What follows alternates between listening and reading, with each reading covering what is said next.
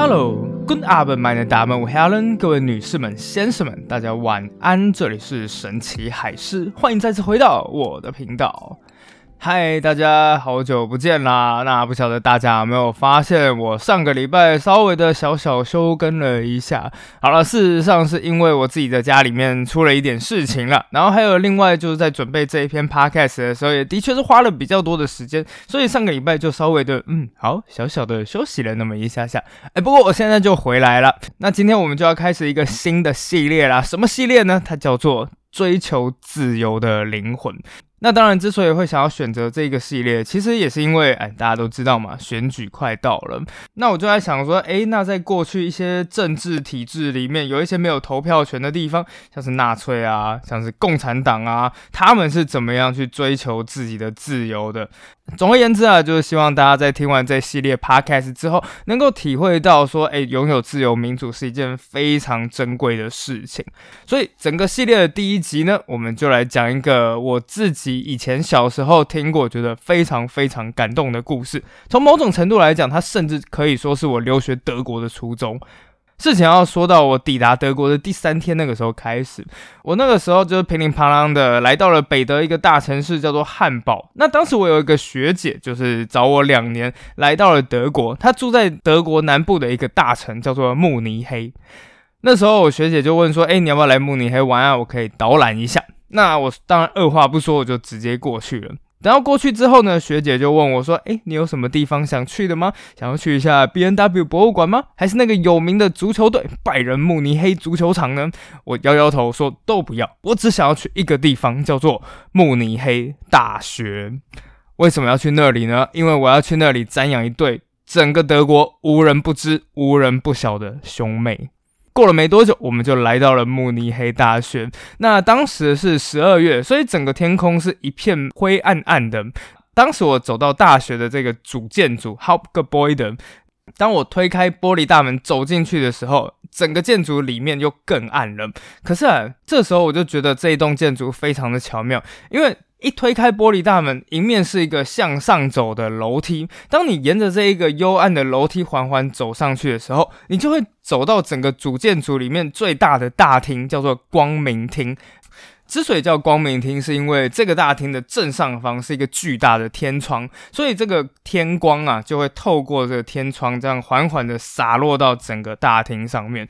那个时候我就觉得哇，这个隐喻性真的很强诶，就是当你推开知识的大门，起初周遭就是一片幽暗和朦胧的状态，但是当你沿着这个知识的阶梯一阶一阶往上走，走到最后呢，这个知识的光明就会在远方等待着你。那事情啊，就是要说到这一个大厅，因为在这个大厅的一个角落里面，有一尊小小的，真的算是没有很大，个女孩的上半身铜像，在这铜像的下面呢，放着一朵悼念用的白玫瑰。是的，这就是我今天要说的故事，就是在整个纳粹时代里面最震撼人心的一起反抗运动，叫做白玫瑰事件。究竟他们做了什么事，甚至让负责审判他们的秘密警察都对他们两个人钦佩不已。尤其是这个哥哥叫做汉斯·肖尔的，负责侦讯他的秘密警察，甚至说：“我认为我看到了一个真正的知识分子。我甚至认为他有可能就是能够拯救我们德国的民族救星。但是让我感到最悲哀的一件事情是，如今我们却要把他亲手杀死。”今天我们就来讲他们的故事吧。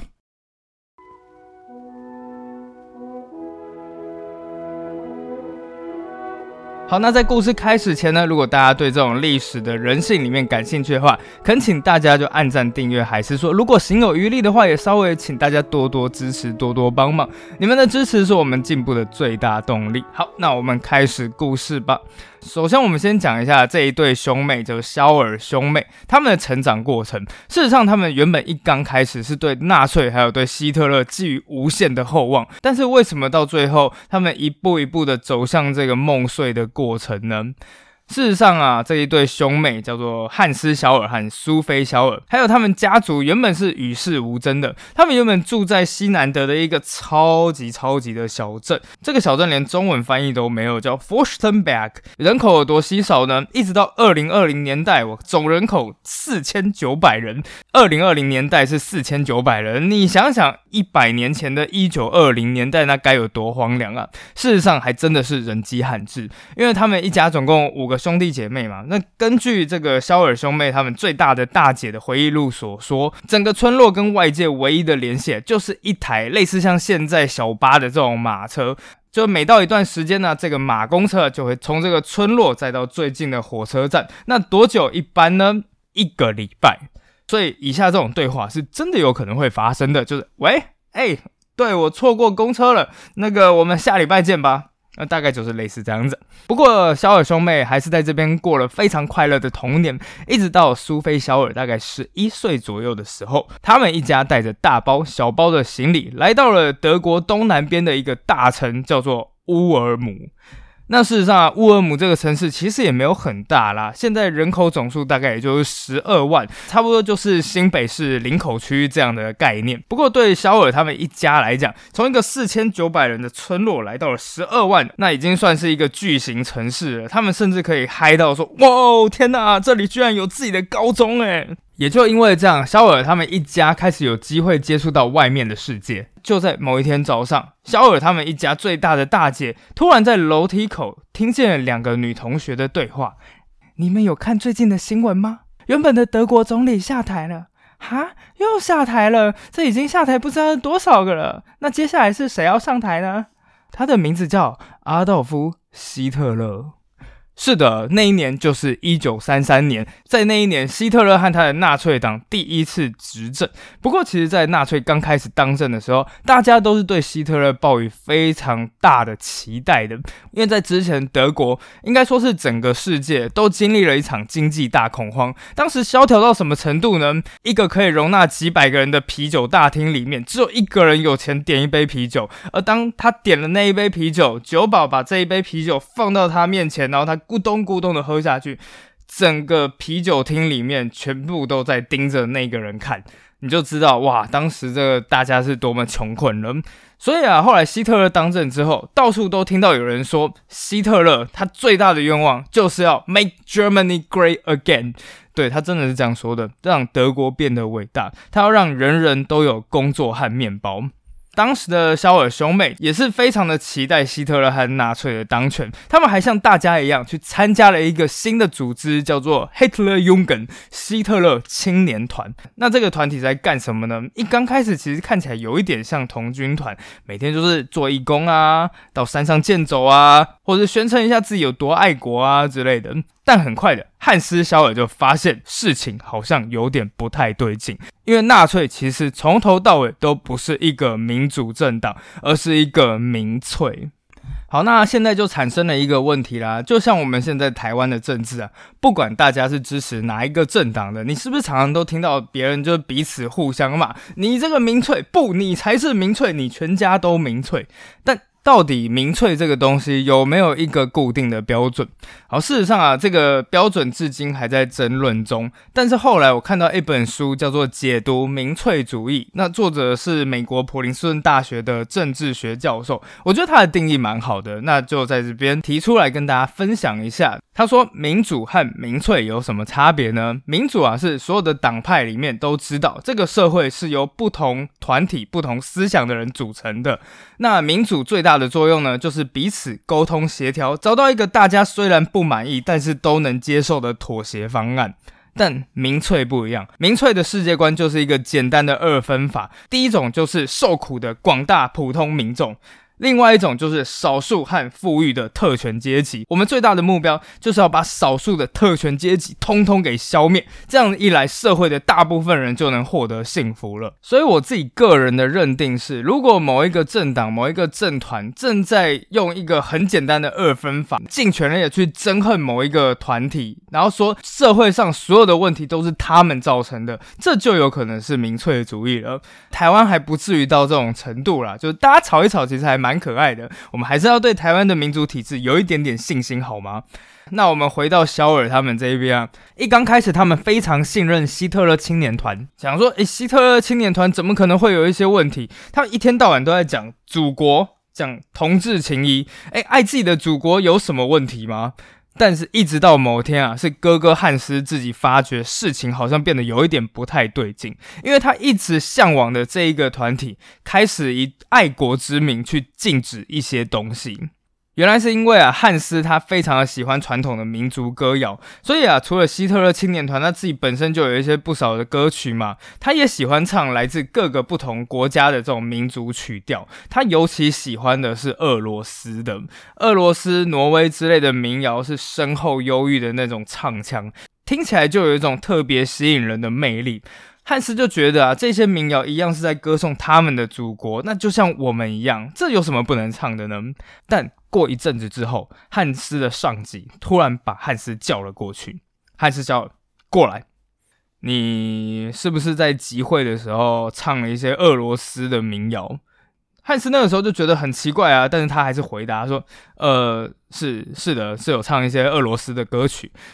从今以后啊，你不准再唱了。”一刚开始啊，汉斯是不以为意，那继续就是带领着大家去唱这一些歌曲。但很快啊，上级又把汉斯叫了过来，用更严厉的语调对他讲说：“叫你就不要唱了，你现在是不是把我的话当成耳边风？” 汉斯就是不明白啊，然后就是跟上级不断的 argue 说：“为什么不能唱？难道唱俄罗斯的这一些歌曲就会有害国家民族吗？”那上级完全就是没有要跟他解释的意思，然后就讲说：“叫你不要唱就不要唱。”你是不是存心想找麻烦？反正啊，你要是再唱俄罗斯的歌曲，你就会受到惩罚。当然，这一刚开始也许只是一个小小的开端，但是啊，就是在一个疯狂的时代里面，往往一个小小的开端让人醒了过来，而一醒过来之后，完了，你就睡不回去了。从此以后，汉斯越来越发现，希特勒和纳粹党带领的德国都开始陷入了一种无边无际的狂热之中。那没过多久啊，汉斯就收到一个在当时其他人眼里算是一个大好消息啊，就是他要代表自己的团队去纳粹最重要的集会，就是纽伦堡全国纳粹党代表大会。这在他们当时的世界观里面，就是一种无上的荣耀啊。那汉斯就这样子在所有人的挥手声中离开了。但是等到他从纽伦堡回来之后，不但没有看到汉斯这种骄傲又快乐的神情，反而汉斯就是完全变了一个人。他不但看起来就是疲惫不堪，而且整张脸都充满着失望的表情。大家就觉得很奇怪啊，不断的去问汉斯说：“汉斯到底发生什么事情了？”一再追问之下，汉斯终于透露了自己内心里面的那种情绪。他说。原本啊，我一直希望的就是在这一个团体里面，大家可以不分种族、不分阶级，每一个人都能开发自己的独特潜能，贡献自己的一份心力。但后来他在纽伦堡党代会的时候，他发现完全不是这个样子。他参加的是一九三五年的党代会，这一年的主题叫做自由，但在这整整八天的行程里面，他的每一个环节就都不自由。第一天，阿道夫·希特勒会抵达纽伦堡，所有人都要在道路排成两列，举起那种纳粹式敬礼来迎接元首。接下来的每一天，每一个环节都是安排好的，各式各样的火炬游行，就是在晚上的时候，每一个人拿着一把火把，然后在那边游行，还有演讲。而在别人演讲的时候，下面的人什么时候鼓掌，什么时候欢呼，什么时候敬礼，全部都是被安排好的，就仿佛是任何一个人坐在这个位置上，好像都没有什么太大的差别。而且就在汉斯参加的这个一九三五年的党代会上，纳粹还通过了一个最恶名昭彰的法律，叫做《纽伦堡种族法》。就是从这个法律开始啊，犹太人禁止与日耳曼人结婚。另外，犹太人还有其他所谓的这种非德意志人将会失去德国的公民权。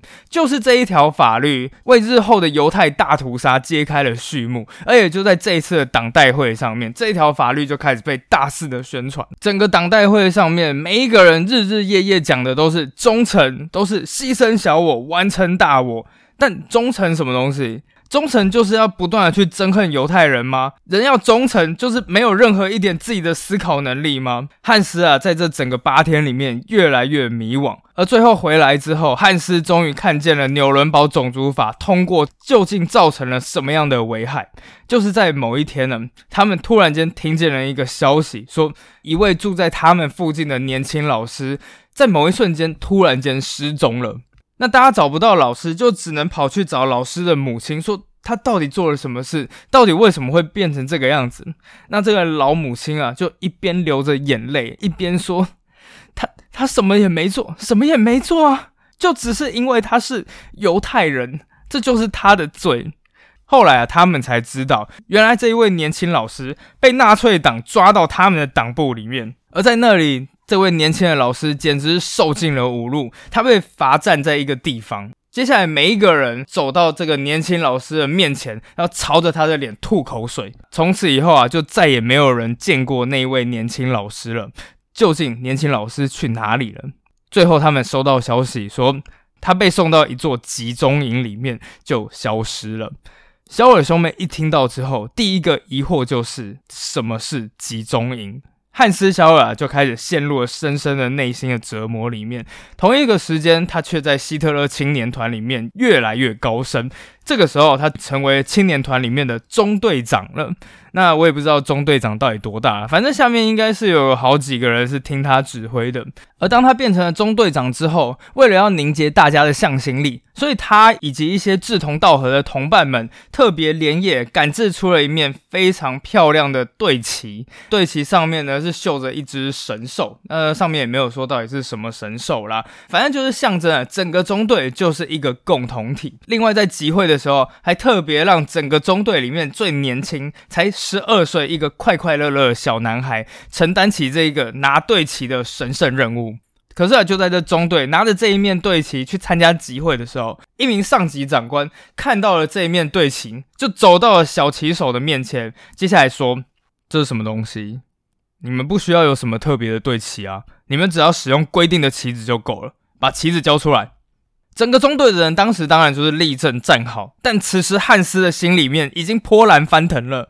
到底是从什么时候开始变成这个样子的？小骑手一听到了之后也傻住了。他一刚开始不动如山，那上级见到了这样子的情况，开始再次的要求把旗子交出来。小骑手依旧不肯交出自己的旗子，但是这个时候啊，汉斯看到队旗开始出现了轻微的颤抖。上级再次提高了音调：“我叫你交出来！”那一瞬间，好像有什么东西在汉斯的心中爆炸了。接着，汉斯走出了队伍，走到长官面前，啪的一声，重重的就挥了长官一巴掌。而就在同一时间，汉斯·小尔就被拔掉中队长的阶级了。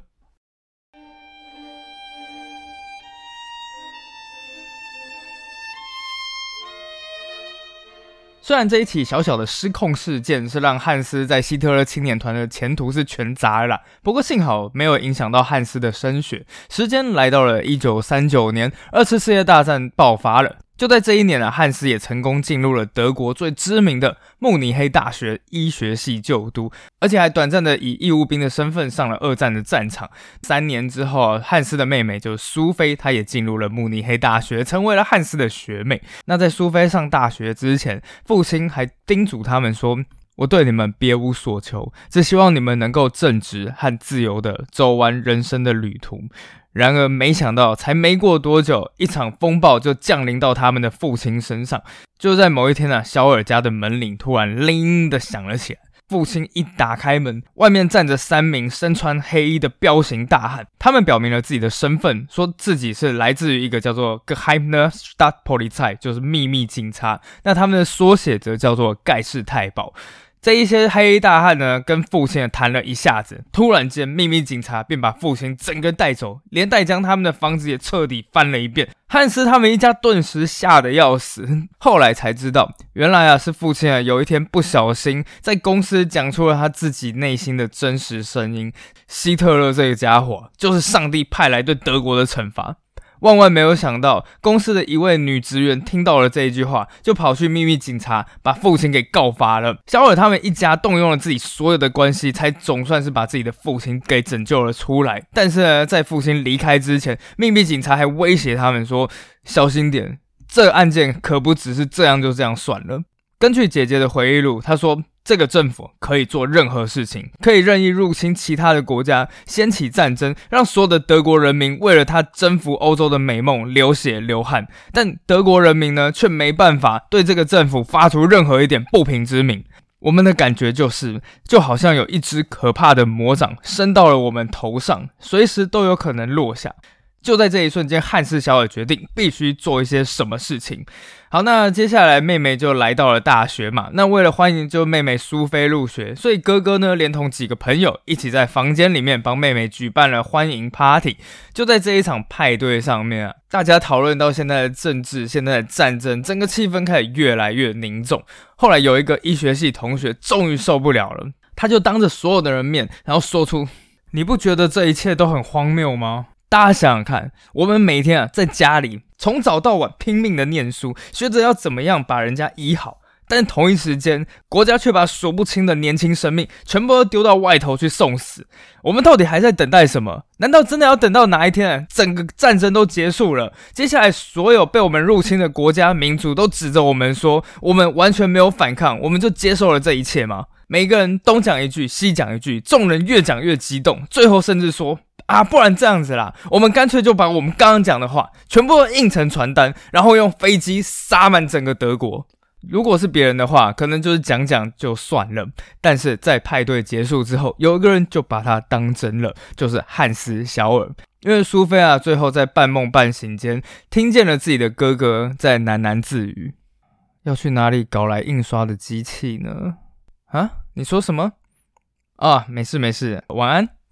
时间就这样子来到了一个半月之后，这时偌大的慕尼黑大学校园里面开始发生了一起不可思议的事件。有传言说，有人在私底下散发着传单。那很快啊，大学新鲜人苏菲也拿到了一份传单。当他一打开传单之后，里面的字眼让人胆战心惊，但同一时间又欢欣鼓舞。作为一个有高深文化的民族，我们德意志人最大的羞耻，莫过于不加抵抗，就让一群不负责任、行为见不得人的当政者来统治自己。请进行消极抵抗，无论何时何地，都请阻止这个无神论的战争机器继续肆虐下去。传单的结尾，恳请大家复印转发，最后附上了自己的名字。白玫瑰，这些传单很快就在学生当中啊引发了一阵骚动。等到了当天下午啊，苏菲就走进了自己哥哥的房间。哥哥此时并不在房间里面。苏菲心想啊，也许哥哥现在正还在医院里面吧。她一边等着哥哥，一边随手翻着哥哥书桌上面的书籍，书里面的其中某页夹杂着书签。苏菲打开了那一本书，阅读着上面被画下来的句子，接着她的冷汗顿时下来了。原来啊，这本书上面的某些词句，居然跟这个传单是一模一样的。这意思再清楚不过了，哥哥实际上就是这一份传单的制作者。那一瞬间啊，许多情绪顿时涌上苏菲的心头。一方面，她感到骄傲，但另一方面，为什么偏偏是自己的哥哥呢？为什么他不好好珍惜自己的生命？但转念一想，总要有人来做这一件事情吧。很快啊，汉斯的所作所为就被妹妹还有一小群最亲近的人知晓了。这个时候，他们就面临了一个更大的问题：这个抵抗运动有了一个开端，但是到底要继续还是就此停下？一群人啊，在房间里面开启了一个小小的会议。在这会议里面，有人立刻提出反对意见，他说。这真的是太危险了！你想想看，我们要用传单最大程度的引起所有人的注意，但是我们怎么可能同时引起所有人的注意？但唯独就是最高当局没有发现我们。你觉得我们不被抓到的几率到底有多高？一听到这里，立刻有其他人提出来反驳。但是总要有些人做些什么事情吧？我们要努力唤醒人们坚决抵抗的意志。这样一来，也许我们还有机会在最后一刻摆脱暴政。和其他欧洲人一起建设一个更人性化、更善良的社会。你说的没错，但是万一成功不了呢？我们所有人都会被杀掉。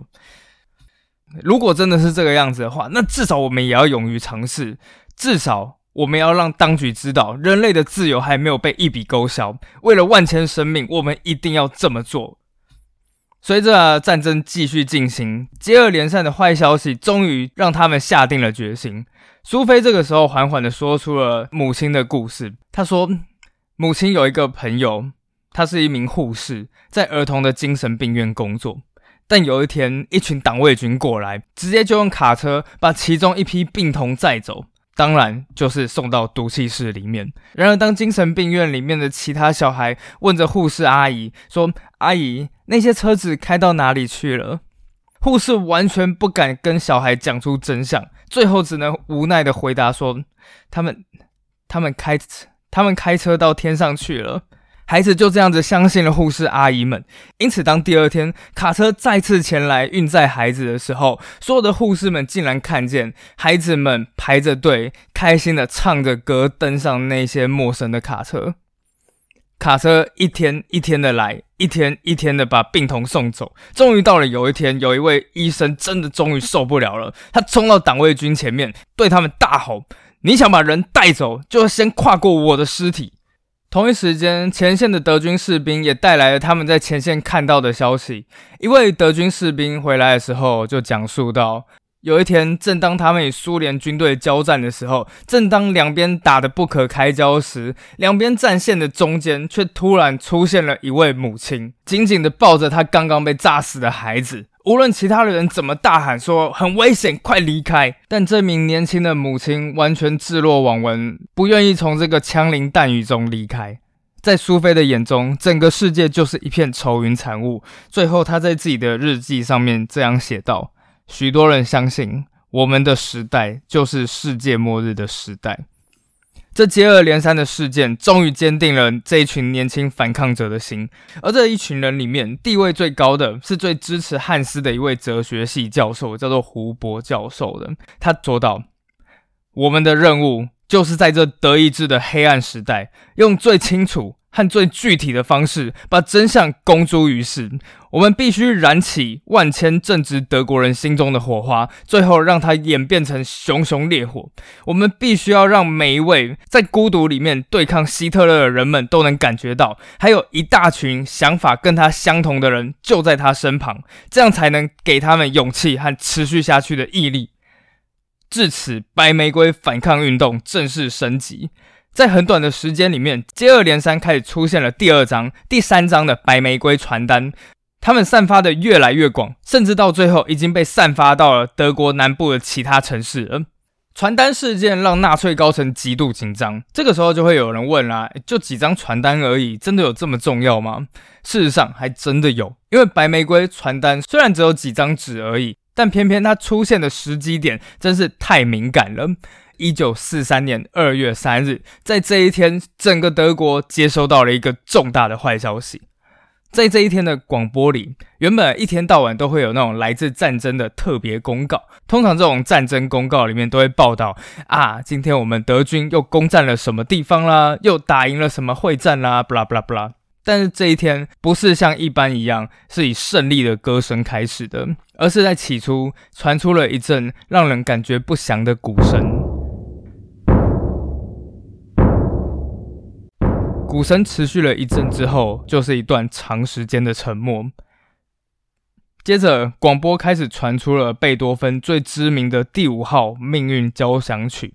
播音员以如上考比的声音开始说：“今天，史达林格勒战役正式结束，英勇的第六集团军最后一次向国旗敬礼，而在最后也被苏联军队击败了。”整个国家一听到了之后，全都陷入了极度的震撼之中。因为在先前啊，德国国内所有的媒体啊、广播啊，都宣称这一场史达林格勒战役就是一个摧毁共产主义的关键战役。但最后这场战役的结果却是超过八十万德国人死伤，这是整个德国历史上面最惨重的失败之一。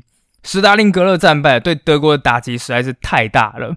也就因为这个样子，德国的秘密警察到处都观察到，民间的士气已经达到了战争开始以来的最低点，尤其是在南德慕尼黑，因为在这个时候，德国的北方城市接连遭到了轰炸，所以北德的难民开始纷纷的涌入，逃到了南德地区，整个空气里面弥漫着一种疲惫、悲伤、恐惧。愤怒的感觉，而这个时候，白玫瑰反抗运动开始加强了反抗力道，写出了第六章，也是最后一章的宣传单。它的标题名称就叫做“男同学们、女同学们，清算的日子已经到来。我们以所有德国青年的名义，要求阿道夫·希特勒归还个人自由，这是德国人最宝贵的资产。希特勒的政权必须垮台，德国才能继续存在。”很快的，肖尔兄妹他们就已经印好了最后一份传单，并且啊，将这一大叠一大叠的传单全部都放进了一个行李箱里面，前往他们的目的地——慕尼黑大学光明厅。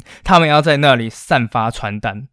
整个大学一片宁静，兄妹俩现在的心情非常紧张。所幸，当他们抵达光明厅的时候，整个大厅渺无人烟，因为这个时候所有人都在上课。但是他们都知道，就在短短几分钟之后，当下课铃声响起，整个大厅就会顿时人山人海。兄妹俩走到大厅中央，朝着彼此点点头，开始行动。两个人，一人拿着一叠传单，走到了大厅的各个角落，在阶梯上，在柱子下面，在每一个地方都放下传单。等到发完之后，他们在箱子里面再拿出一叠，走到二楼，把传单放下，确保每一个人在走出教室的第一瞬间就一定会注意到这一些纸。最后，他们走到了三楼，三楼是一个天井，从上面看下去，整个大厅一览无遗。他们将最后一叠传单放在三楼的扶手上，而此时下课铃声正好铃的响起了。大家接二连三的开始走出教室。此时，一个念头闪过苏菲的脑中：这个时候，要是无数的传单从天上洒落，每个人就一定都会注意到。说时迟，那时快，苏菲立刻将那一叠传单从三楼天井推了下去。所有的传单顿时缓缓地飘荡在整个大厅之中。许多下课的学生纷纷捡起传单，开始阅读。汉斯和他的妹妹两个人一起混入到了下课的人群里面，想要借此离开。但是就在这混乱的同时，背后却突然响起一声怒吼：“站住！我看到了，是你们把传单扔下来的。”到底最后发生了什么事情呢？我们下回揭晓。